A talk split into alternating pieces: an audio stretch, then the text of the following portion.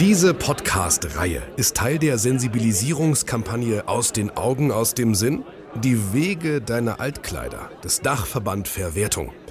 Die Kampagne wird gefördert durch die Stiftung Umwelt und Entwicklung NRW. Willkommen in der Brauchbar. Der Podcast von Verwertung, dem Dachverband der gemeinnützigen Altkleidersammler. Und mit Tobias Häusler. Genau, das bin ich, Fernsehmoderator, Radiomoderator und Fachmoderator mit einem Schwerpunkt auf Wirtschaftsthemen der Nachhaltigkeit, der Transformation, der Digitalisierung. Herzlich willkommen hier in der Brauchbar. Wie in jeder Bar sprechen wir über die großen Themen in der Brauchbar, aber ganz sicher über eins der größten, unsere Kleidung. Wie verführt und arbeitet die Modeindustrie? Was kaufen wir von ihr? Zu welchem Preis? In welcher Qualität? Und wie trennen wir uns clever wieder von Mode, die wir nicht mehr tragen wollen? Ich kann schon mal sagen, die Deutsche, der Deutsche, wir alle, wir schmeißen wenig weg. Wir spenden mit einer Million Tonnen Textilien pro Jahr die wir nicht mehr tragen möchten. Eine Million Tonnen, aber was das heißt, wenn ich meine Kleidung gespendet habe, wie genau wird ein T-Shirt oder eine Bluse zur Spende, da gibt's Unklarheiten, da gibt's auch viele Märchen oder Befürchtungen. Bei uns gibt's in den nächsten 20 Minuten die Wahrheit. Also schön, dass ihr da seid. Heute wollen wir erfahren, was ist die beste Art der Spende? Ist es der Container? Ist es der Second-Hand-Laden? Trägt die Kleidung später vielleicht auch wieder eine bedürftige Familie? Oder wird sie wirklich schlicht verkauft? Und wenn sie verkauft wird, ist das schlecht oder gut oder vielleicht sogar das Beste, was passieren kann? Ich habe tolle Gäste hier, mit denen ich das äh, bespreche. Zunächst, die Brauchbar ist eine Bar des Verbands Verwertung. Er ist der Vorsitzende dieses Dachverbands Verwertung, also dem Zusammenschluss von gemeinnützigen Altkleidersammlern in Deutschland. Aber er macht auch selbst mit als Vorstand der Deutschen Kleiderstiftung. Eine der Organisationen, die innerhalb von Verwertung organisiert ist. Herzlich willkommen, Ulrich Müller. Schön, dass ich da sein darf. Und immer an meiner Seite der Geschäftsführer des Dachverbandes Verwertung, eine starke Stimme auch in vielen Gremien, wenn es um die gemeinnützige Sammlung geht von Altkleidern. Herzlich willkommen, Thomas Ahlmann. Hallo, Thomas. Hallo. Erste Frage immer an unseren Gast. Wohin geben Sie Kleidung, die Sie nicht mehr anziehen möchten? Also was bei mir und meiner Familie übrig ist, das nehme ich dann berufsbedingt mit zur Arbeit und kommt an, als Spende an die Deutsche Kleiderstiftung. Stimmt ja, Sie können es einfach mit zur Arbeit Ich nehme es mit zur Arbeit und habe nicht nur von meiner Familie, sondern von vielen, vielen Nachbarn mehrmals in der Woche Säcke und Kartons im Carport stehen und alle wissen, bei Uli Müller, da kann man seine Sachen gut abgeben. Ah, das ist natürlich sehr, sehr angenehm. Ähm, vielleicht ist es wirklich zu Beginn die Geschichte vom heiligen St. Martin gewesen, ne? der diesen Bettler dort frierend auf dem Boden findet, seinen roten Mantel teilt in zwei Teile, was Gutes tut. Tatsache ist, Herr Müller, Deutschland liebt es, Kleidung eben nicht wegzuwerfen, sondern zu spenden. Das ist eine deutsche Eigenheit. Das ist so. Und an Kleidung hängt natürlich eine Menge äh, Emotionalität. Ich glaube, es gibt zwei Dinge, die uns emotional am meisten berühren. Das ist das Auto und das ist die Bekleidung. Und zu allem haben wir einen besonderen Bezug, äh, mögen es sehr gerne. Autos geben wir manchmal Namen ähm, oder wissen immer noch genau, was mein Lieblingsfahrzeug war. Und genauso weiß man auch noch sehr lange, was sein Lieblingsteil war. Oder eben dieses Lieblingsteil bleibt eben ganz, ganz lange noch im eigenen Besitz, im Kleiderschrank, weil man sich dann doch nicht so gerne trennen möchte. Hm. Wenn man sich dann trennt, dann in gute Hände, ne? wie bei einem das Tier. Das möchte jeder gerne. Es ja. soll dann eben, das ist auffällig, in gute Hände gehen, mhm. was uns bei anderen Produkten vielleicht gar nicht so wichtig ist, ja. aber bei Kleidung ist das so und das ist ja auch nicht verkehrt. Denn ich denke, das kommt daher, dass wir eben, äh, das ist auch das Leitwort unserer Einrichtung für Wärme und Würde, dass wir, dass wir damit umgehen wollen, wirklich äh, jemanden anderes noch zu wärmen, wirklich der Kälte empfindet, weil er nicht gut bekleidet ist. Und es soll würdevoll sein. Äh, und das macht es aus, dass ich sage, okay, mit dem, das ist doch zu schade zum Wegwerfen. Da möchte ich gerne noch was Gutes mit tun. Das ist doch schon mal für Sie, auch als Sammler, eine gute Ausgangslage. Ne? Sie haben ja in Ländern, in denen einfach wirklich alles auf dem Müll landet, äh, ganz andere Probleme. Also die Denke von uns äh, Deutschen ist ja schon mal löblich. Die ist absolut löblich und man muss an der Stelle auch mal sagen, dass wir in Deutschland, insgesamt für Westeuropa, aber insbesondere in Deutschland hervorragend aufgestellt sind in diesem Business der Textilverwertung. Die größten und denke modernsten Sortieranlagen für gebrauchte Bekleidung Westeuropa stehen alle in der Bundesrepublik. Ja, und so geben wir dann 15 Kilo pro Kopf pro Jahr allein in Deutschland in Altkleidersammlungen.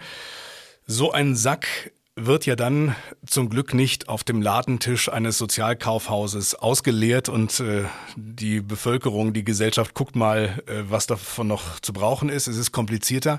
Ähm, viele haben auch ganz, ganz falsche Vorstellungen. Fangen wir mal ganz vorne an. Schritt eins. Das ist ja erstmal das Sortieren bei mir zu Hause. Ich sortiere aus. Was ist Minimalanforderung an eine Kleiderspende oder wann wäre es wirklich im Wortsinne fairer, es einfach in den Müll zu werfen? Also Sie haben das Wort Spende eben schon gebraucht und genau das ist der Punkt.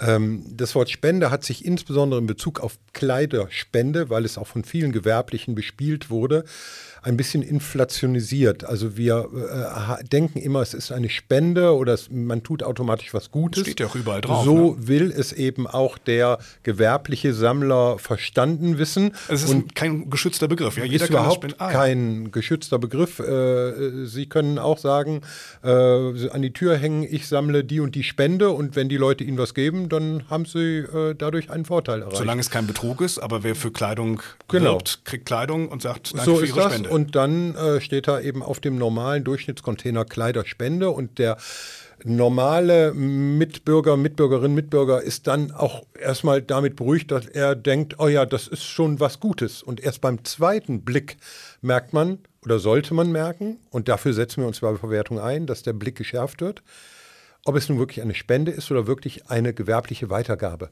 Ja, wir sind noch vor unserem Kleiderschrank und deswegen nochmal die Frage, wann ist es wirklich eine faire Spende und wann ist es Müll? Als erstes würde ich mal gucken und sagen, hey, ist das Teil total in Ordnung? Geht der Reißverschluss noch? Sind alle Knöpfe dran? Äh, ist es so, dass keine besonders vielen Baumwollrebel da dran sind oder so? Also ist es würdevoll, es einem anderen Menschen auch wirklich noch als Bekleidung zu geben? Dann ist es in jedem Fall eine Spende. Äh, dann kommen wir so in den Mittelbereich rein von Dingen, die schon stärker getragen sind, wo ich dann auch weiter denke, okay, das kann dann aber auch in der, äh, im Textilrecycling, in der rein stofflichen Verwertung noch eine Rolle spielen dann gehört es auch mit zu der Kleiderspende in einen klassischen Altkleidercontainer. Ist es wirklich das ölverschmierte äh, T-Shirt, äh, das, was Sie beim letzten Pinseln des Kinderzimmers angehabt haben, dann ist dieses Shirt auch nicht mehr stofflich zu verwerten und gehört in die schwarze Tonne, nämlich letztlich in die Abfalltonne. Gut, das heißt, äh, da hilft mir anscheinend schon wirklich gesunder Menschenverstand gesunder Menschenverstand ist der Einstieg in ein gutes Sortiersystem. In alles eigentlich. Ja. Und äh, zum Zweiten, wenn ich dann Zweifel habe, überlasse ich dieses Sortieren dann eben Ihnen als Profis. Dann habe ich im Zweifel zwei verschiedene Stapel. Ne? Ein Stapel unmodische T-Shirts vielleicht, aber gut erhalten, klare Kleiderspende. Aber ich habe vielleicht auch eine unfassbar teure Winterjacke. Zweimal getragen. Ist das ja, natürlich ist es eine willkommene Spende. Was sagen Sie den Menschen, die das dann doch lieber in den Second-Hand-Laden bringen oder bei eBay Kleinanzeigen rein, reinstellen? Also wenn Sie es sozusagen in eine soziale Einrichtung geben, wie auch immer, dann ist das immer ein guter und erstmal der richtige Weg. Wir sind in Deutschland hervorragend aufgestellt mit einem Netzwerk an Kleiderkammern, an Menschen, die sich äh, selber dafür einsetzen, in ihrem örtlichen Umfeld Bedürftigen zu helfen, denen es nicht so gut geht. Und da ist die Kleiderkammer immer die richtige Adresse. Also, Sie haben mich jetzt soweit, ne? Ich möchte wirklich spenden. Thomas, woran erkenne ich seriöse Container? Ne? Also Zeichen steht Spende steht oft drauf. Es ist dieses Zeichen für Verwertung. Das ist, also das kann ich schon mal sagen. Es gibt diesen großen weißen Pfeil, der von links kommt, trifft auf einen kleineren grünen Pfeil, der von rechts kommt. Der linke Pfeil, habe ich schon gelernt, ist ein T-Shirt, wenn man genau hinguckt. Was noch? Ich habe gelesen, deutsche Adresse ist wichtig, Telefonnummer. Solche, solche Zeichen sind auch wichtig grundsätzlich sich jede Sammlung sehr genau anschauen. Seriöse Sammler geben sich immer zu erkennen, das heißt vollständige Adresse, ähm, auch eine Telefonnummer, unter der ich jemanden wirklich erreichen kann und auch äh, fragen kann, was passiert hier mit den Sachen, was macht ihr damit. Ähm, sehr genau eben das zu prüfen. Wie gesagt, das Zeichenverwertung ist äh, die sichere Orientierungshilfe für eine gemeinnützige Sammlung. Hier hat man einfach die Sicherheit, dass die Textilien gemeinnützig verwendet werden und dass auch verantwortlich mit ihnen umgegangen wird. Und das kann man ja auf altkleiderspenden.de auch entsprechend äh, recherchieren. Mhm. Altkleiderspenden.de. Jetzt gibt es ja manchmal sogar Zettel oder wirklich fertige Eimer, wo ich nur noch rein, reinstecken muss. Sieht alles seriös aus, ist vielleicht keine Telefonnummer drauf. Da sagst du schon, Achtung? Genau, also gerade bei diesen Haustür- und Straßensammlungen mit äh, Wäschekörben oder äh, Eimern, da raten wir wirklich zu Misstrauen, sich sehr genau anschauen, ähm, wer ist dort angegeben, im Zweifel auch mal bei den Hör Behörden äh, vor Ort anfragen, ist diese Sammlung denn äh, angezeigt? Denn das muss sie. Ach so. Und ähm, in der Regel ist es aber so, dass es hier sich um gewerbliche äh, Sammler handelt, die ähm, ja meistens sogar auf illegalem Wege versuchen, an die äh, Textilien der Leute zu kommen. Also da wirklich misstrauisch sein. Also, ich spende, alle spenden, der Container ist voll. Was passiert dann? Was dann passiert, wissen nur Sie, Herr Müller. also ähm, gerade weil ja auch das Portfolio der Deutschen Kleiderstiftung ganz besonders ist, freue ich mich über diesen besonderen Punkt. Diese Idee, ich spende die Winterjacke meines Kindes beispielsweise und ein Kind in einem Krisengebiet zieht sie an. Das kann bei Ihnen, also bei der Deutschen Kleiderstiftung, wirklich in Erfüllung gehen. Das kann bei uns in Erfüllung gehen und geht sozusagen mindestens monatlich in Erfüllung. Immer so lange brauchen wir, um wieder ein einen kompletten LKW mit guten Textilien für ein Krisengebiet und ein Hilfsprojektgebiet, was wir haben, fertigzustellen, zur Verfügung zu stellen. Sie müssen sich das so vorstellen. Sie geben Ihre Jacke ähm, entweder in einen Verwertungscontainer an einen äh, Kollegen oder auch bei uns oder schicken eine Spende per Paket zu uns an die Deutsche Kleiderstiftung.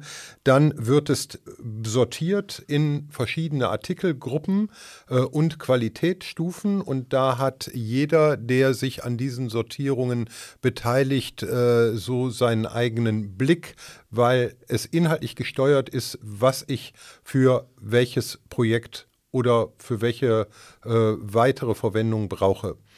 Wir sortieren bei uns im Haus so in etwa 30 Artikelgruppen. Profis in großen Sortieranlagen schaffen es mitunter bis in 300 Artikelgruppen, äh, weil die Verteilung dann nochmal eine ganz andere ist. Wir schauen bei uns, was ist dann wirklich als Hilfsgut zu gebrauchen, was können wir nutzen, um es in unseren eigenen Second-Hand-Geschäften zur Refinanzierung dieser Arbeit zu verkaufen oder was ist nicht geeignet für unsere eigenen Zwecke. Dann geht es eben an so einen Kollegen, Kollegen, der das noch viel tiefer, wie wir in der Branche sagen, sortiert, also eine größere Artikelvielfalt hat als wir.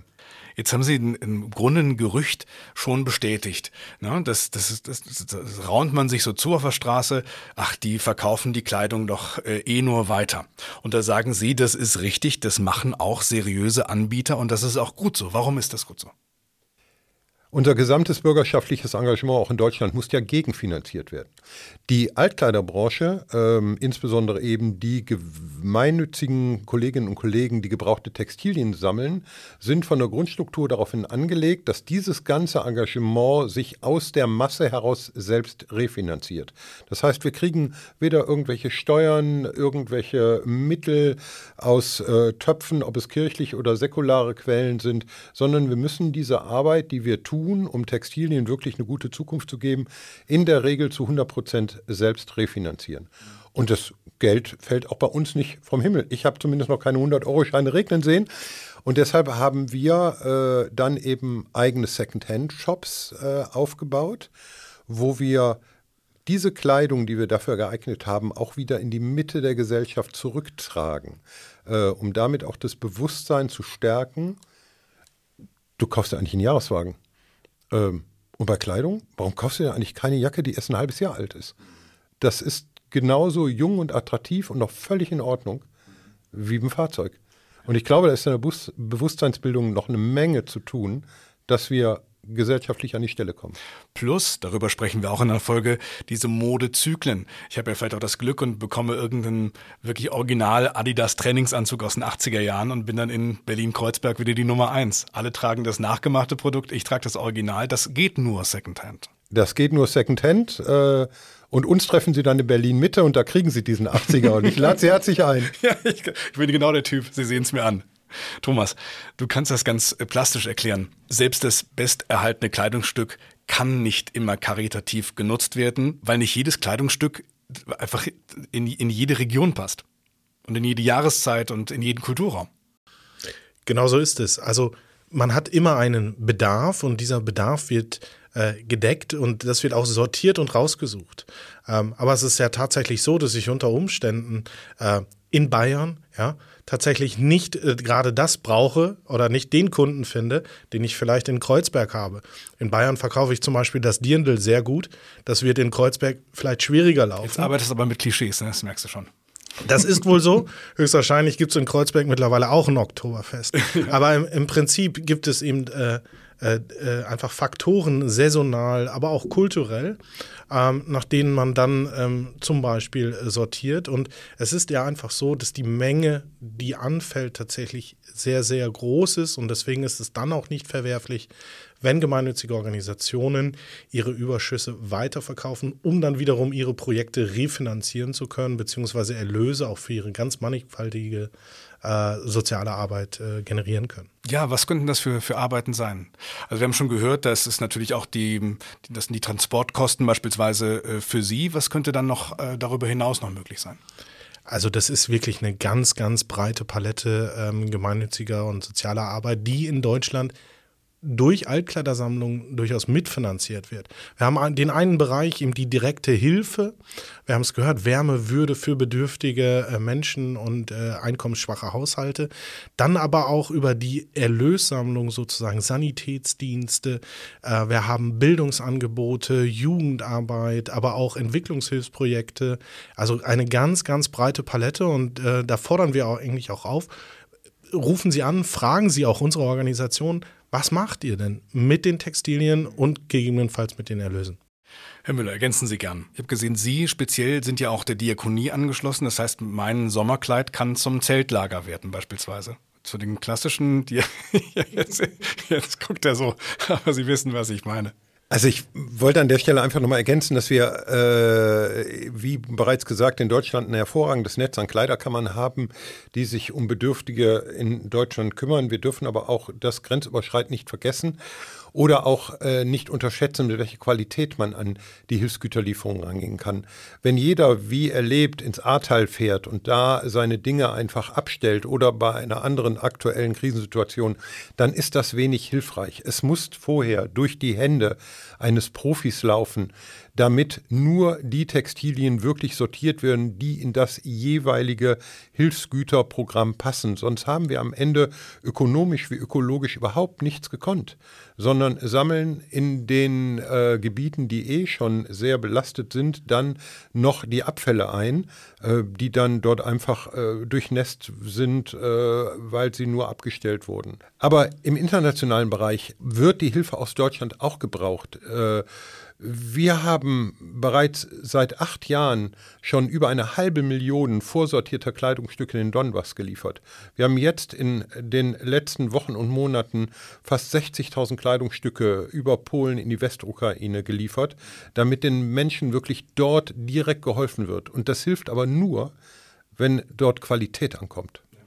Fahren Sie auch mal mit? Also schauen Sie sich das an, ja. was das für eine Freude ja, auslöst? Ja, das, das ist so, äh, das Projekt Controlling gehört eben mit zu meinen Aufgaben. Äh, wir, wir gucken uns das an selber. In der Regel läuft so ein Projekt so, dass es erstmal äh, ein, eine Anfrage gibt, wir uns das angucken, wir uns verständigen, wir per Videocall oder Telefon checken, stimmt die Chemie und dann auch gucken, was kann der Projektpartner vor Ort einbringen und wenn das funktioniert, dann schicken wir erstmal einen LKW schnell auf den Weg und spätestens ab dem zweiten setzt dann das Projekt Controlling ein, zu gucken, hat die Verteilung funktioniert, wie sind die aufgestellt, wo muss man nachbessern, was braucht ihr genau und so weiter und so fort. Thomas, du wolltest noch was ergänzen zu diesem Punkt. Ja, an der Stelle, das ist wirklich ein ganz, ganz wichtiger Punkt, ähm, wo wir auch zu der Bedeutung gemeinnütziger äh, Organisationen ähm, für unsere Gesellschaft kommen. Denn ähm, es ist wirklich so, dass hier auch Kompetenz vorgehalten wird und eine Infrastruktur vorgehalten wird, um im Fall der Fälle ähm, vor Ort, sei es in Deutschland oder international, ähm, schnell helfen zu können. Das hatten wir im Ahrtal, ähm, wie jetzt in der Ukraine, wo eben ganz gezielt professionell ähm, Hilfe geleistet werden konnte. Genauso wie 2015, als es äh, gemeinnützige Organisationen ähm, in der Bayern-Kaserne zum Beispiel waren oder jetzt ähm, bei der Flüchtlingsbewegung aus der Ukraine, vor allem am äh, Berliner Hauptbahnhof, die hier äh, gerade auch mit den, äh, im Umgang mit den Sachspenden diese Hilfe organisiert haben. Und äh, ich glaube, diese Bedeutung ähm, kann man nicht äh, oft genug hervorheben, dass dieses Know-how tatsächlich bei diesen gemeinnützigen Organisationen, bei dieser Infrastruktur liegt. Verwertung, da geht die Frage nochmal an den Geschäftsführer, gleich wieder an den Vorsitzenden des äh, Verbandes. Ähm, Verwertung hat Werte, ne, hat Regeln, die eine Organisation erfüllen muss, die sich euch anschließt. Welche sind das? Ich glaube, für den äh, Spender oder die Spenderin ist erstmal am allerwichtigsten, dass sie sich darauf verlassen kann, dass die gespendeten Textilien gemeinnützigen Zwecken dienen. Darauf kann man sich verlassen. Das kontrolliert ihr. Das ist in jedem Fall so, denn jeder Sammler bei uns ist gemeinnützig. Wir haben keine gewerblichen Sammler. Und ähm, das Zweite ist eigentlich, was unsere Arbeit prägt, ist äh, der Begriff der Verantwortlichkeit. Wir sagen, wir nehmen Spenden entgegen und deswegen sind wir verantwortlich für einen ähm, guten Umgang mit äh, dem Spendengut. Und das fängt an äh, bei der ordentlichen Sortierung und Bereitstellung, ähm, dann aber auch in der weiteren Vermarktung. Ähm, bei uns geht es eben kontrollierte Wege. Es sind über 130 Organisationen, die jetzt aktuell dabei sind. Ich weiß von Ihnen, jetzt von der Deutschen Kleiderstiftung, Sie nehmen auch Pakete an. Man kann sich dann ein Paketlabel auch ausdrucken, ein Paket packen, drauf draufkleben, es ihnen zuschicken. Haben all diese über 130 Organisationen dieses äh, Modell, ein gleiches Modell und unterscheiden die sich zum Teil auch 130-fach? Wir unterscheiden uns Tatsache 130-fach, vielleicht nicht ganz so viel, aber äh, jede Organisation, die vor Ort arbeitet, hat natürlich erstmal die örtlichen Herausforderungen und dadurch ein Sammel- und Verteilsystem aufgebaut, was in diese Region passt. Das ist in einer ländlichen Struktur anders als in der Großstadt äh, und dann bei den Kollegen und Kollegen, die überhaupt überregional arbeiten, nochmal anders strukturiert. Ähm, Entweder gibt es die direkten Annahmen der sozialen Einrichtungen, die Verwertung angeschlossen sind, dass man dort direkt die Dinge hinbringen kann. Äh, dann gibt es die Verwertungsaltkleider-Container, die sind so gekennzeichnet. Das kann ich nur jedem empfehlen, sich entsprechend zu informieren und wirklich zu gucken, ist der Container gemeinnützig, äh, an den ich hier spende. Und dann gibt es eben Sonderformen, so wie wir sie anbieten, äh, dass man versandkostenfrei uns ein Paket zuschicken kann. Und das wird auch gut angenommen. Wie ist denn überhaupt grundsätzlich das Spendenaufkommen gerade? Bekommen Sie mehr Spenden in diesen Monaten, in diesen vielleicht auch Corona-Jahren? Also in den Corona-Jahren hat man deutlich gemerkt, dass äh, viele Leute viel Zeit hatten und mal richtig tief in den Kleiderschrank gegraben haben, in Bereiche, wo man lange nicht mehr hingeguckt hat. Da kam schon eine Menge, was nicht unbedingt zur Steigerung der Qualität geführt hat, sondern es wurde einfach mal eine Menge entsorgt, weil aufgeräumt. Ähm, dann hat die Situation in der Ukraine auch nochmal eine Spendenflut äh, ja, hervorgebracht, die äh, aus diesem doch sehr bedrückenden Anlass auch so war, dass viele Menschen gesagt haben, so das und das und das ist ja noch gut und das wäre für jemand, der gar nichts hat, das können wir da gut auf den Weg bringen, zur Verfügung stellen. Im Moment hat sich das alles etwas beruhigt. Äh, und wir merken natürlich auch in den wirtschaftlichen Situationen, der wir jetzt sind, ein gewisses, eine gewisse Kaufzurückhaltung. Und deshalb ist es grundsätzlich so, dass sich gemeinnützige Organisationen immer über Kleiderspenden freuen, auch unabhängig der Marktsituation, wenn wie in diesen Zeiten die Masse etwas zurückgeht. Dann ist das jetzt im Grunde Ihr, Ihr Schlusswort. Zum Abschluss sozusagen Ihr Aufruf, Herr Müller, gern zur Spende, ähm, auch zur Spende von Hochwertigem. Eigentlich auch, das finde ich persönlich nochmal wichtig, auch ein Aufruf, schon beim Kauf auf Qualität zu achten. Absolut richtig. Wenn wir beim Kauf immer mehr nur Artikel bevorzugen, die äh, in einer Preisspanne zwischen 5 und 25 Euro liegen und uns darüber freuen, dass man dafür schon mehrere Oberbekleidungsteile oder eine Jeans bekommt, dann kann man bei etwas Nachdenken nur darauf kommen, dass das in unfairen Bedingungen hergestellt ist oder die Qualität der Materialien so schlecht ist, dass das Teil auch nicht lange hält. In dem sogenannten Fast Fashion Bereich sind wir großen Herausforderungen gerade unterstellt und können das nur miteinander und auch durch ein bewusstes, reflektiertes Kaufverhalten ändern. Und wenn es dann durch ist, gute Qualität und durch, freuen Sie sich auf ein Wiedersehen. Immer wieder gerne. Also, was da hinter den Blechen der Container und in den Läden passiert, ähm, das, das, war für viele bisher ein Rätsel. Das ist es jetzt nicht mehr, sofern wir eben bei dieser Spende auf das Logo achten, auf Fair-Wertung achten. Fair wie fair. Es gibt äh, viele Informationen, auch ähm, weitere Folgen hier bei uns auf altkleiderspenden.de und ich freue mich, ja, euch am besten dann schon gleich wieder in einer anderen Folge wiederzuhören. Herr Müller, vielen Dank für den Besuch. Sehr gerne. Thomas, Dankeschön. Thomas Allmann. Ja, danke. Bis zum nächsten Mal in der Brauchbar. Der Podcast von Fairwertung, dem Dachverband der gemeinnützigen Altkleidersammler. Alle Folgen, Hintergründe und Zusammenhänge findet ihr auf altkleiderspenden.de.